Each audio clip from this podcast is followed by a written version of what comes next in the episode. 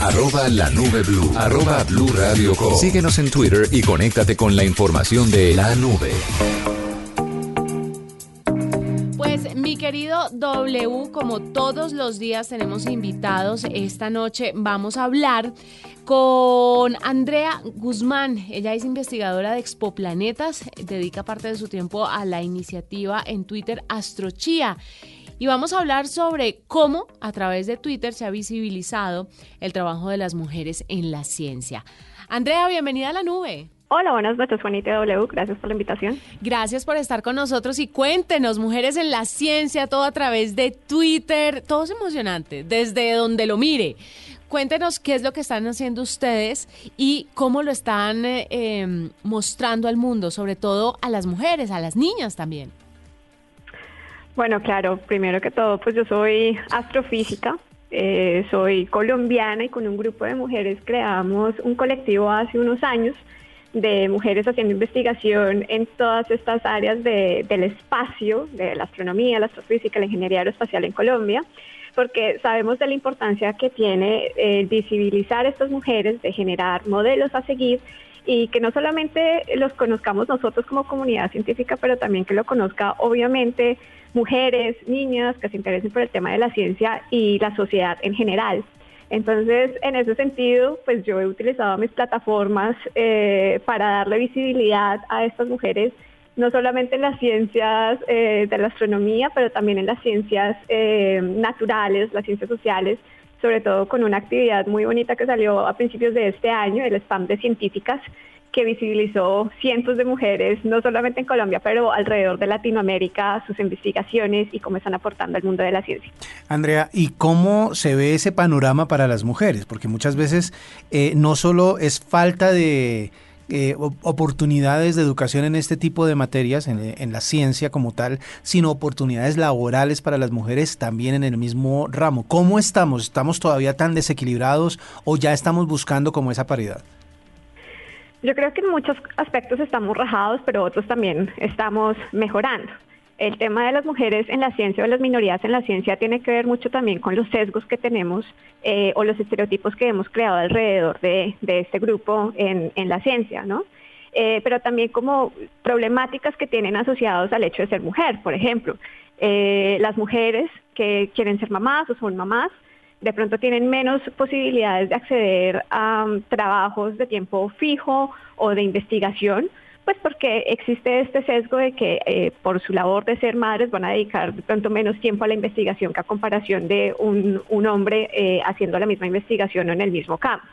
Y eso al final de cuentas son cosas de que no solamente se lo soluciona con un cambio cultural, pero también se solucionan con un cambio de políticas eh, públicas, políticas institucionales, que permitan no solamente atraer más mujeres a la ciencia, a trabajos dentro de, las, eh, dentro de la academia, de las universidades o incluso en la industria, eh, pero también apoyándolas desde otro, desde otro sentido de que puedan también subir, crecer dentro de la empresa y que también puedan obviamente estar a la par de sus colegas hombres. Y en ese sentido creo que Colombia eh, está rezagado, pero yo creo que se está moviendo hacia, hacia la dirección correcta. Es que por eso lo preguntaba, porque es que es momento, eh, o sea, no solo eh, las, eh, los triunfos en astronomía que se han visto por parte de mujeres últimamente en la NASA y en la, estación, y en la Agencia Espacial Europea nos muestran qué potencial hay de parte de las mujeres en este tipo de investigaciones. Es que en todos los aspectos, W, es, es de verdad arcaico pensar que las mujeres, por el hecho de que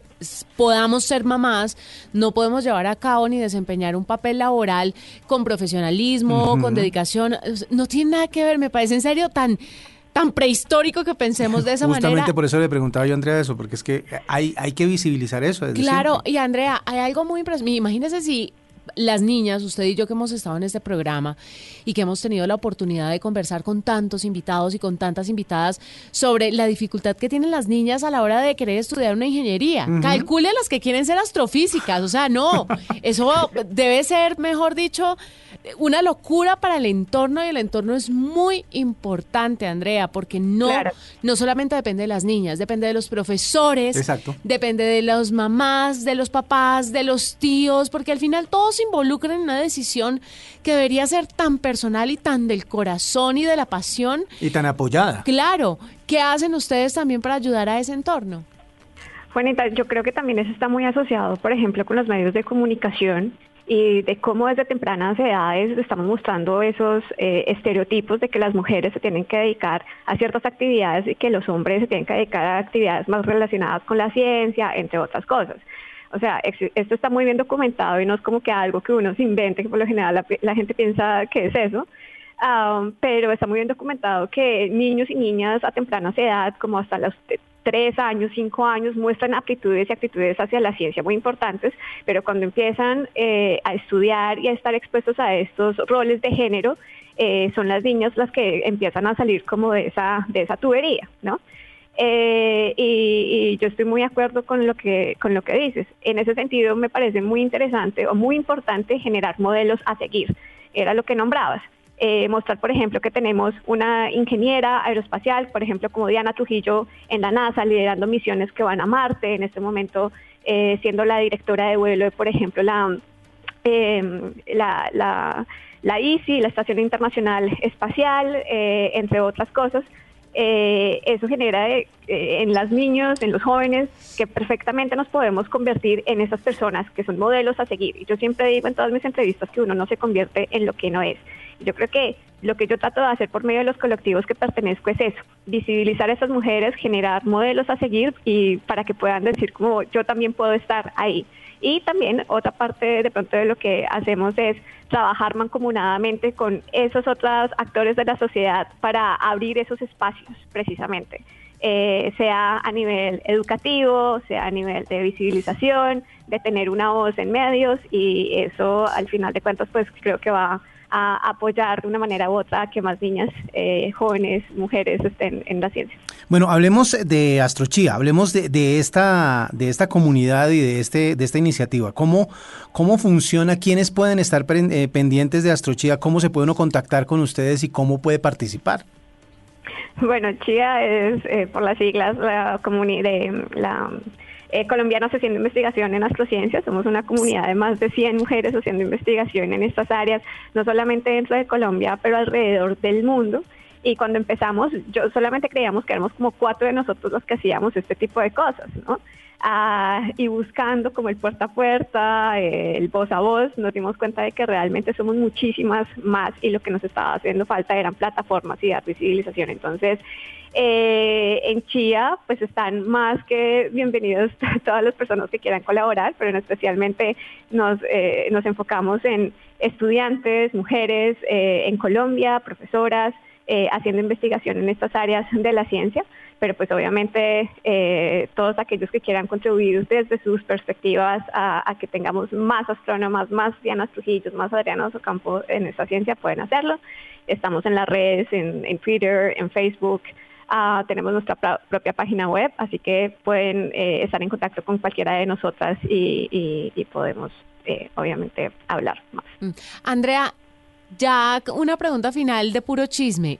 ¿Cómo entra usted con esa pasión y hacer lo que es en este momento? ¿Qué la inspiró? ¿Qué pruebas tuvo que derrumbar? ¿Qué obstáculos tuvo que saltar para alcanzar su sueño y querer de una u otra forma ayudar a la comunidad, pero ayudar a las niñas también a que vean estos ejemplos y estos roles.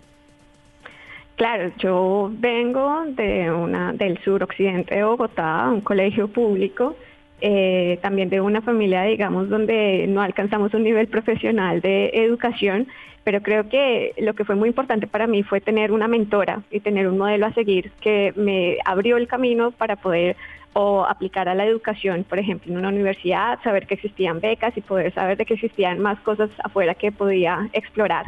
Y yo creo que eso hizo toda, toda la diferencia en, en mi carrera y creo que a lo largo de mi carrera he tenido mentores, mentoras y oportunidades que de pronto en Colombia no pude haber tenido. Entonces la pasión que tengo es que precisamente eh, mejorar ese camino, que no sea tan difícil para las nuevas generaciones, eh, sobre todo para las mujeres, donde tenemos que derribar no solamente los estereotipos eh, sociales, culturales, pero también tan arraigados a lo que es la, ciencia. Entonces, ese es, esa es mi pasión. Y pues bueno, espero estar contribuyendo, así sea de a poco, a, que hayan más astrónomas eh, colombianos en el futuro investigando el universo, sobre todo ahorita con estos ojos al universo que tenemos como el, telescopio espacial JWST. Qué emoción, además porque no es lo mismo ver el universo con los ojos de los hombres que el universo con los ojos de las mujeres.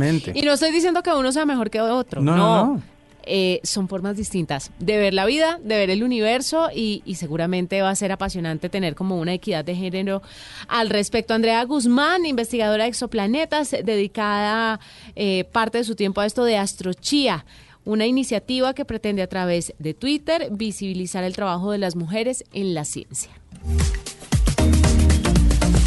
Escuchas la nube en Blue Radio.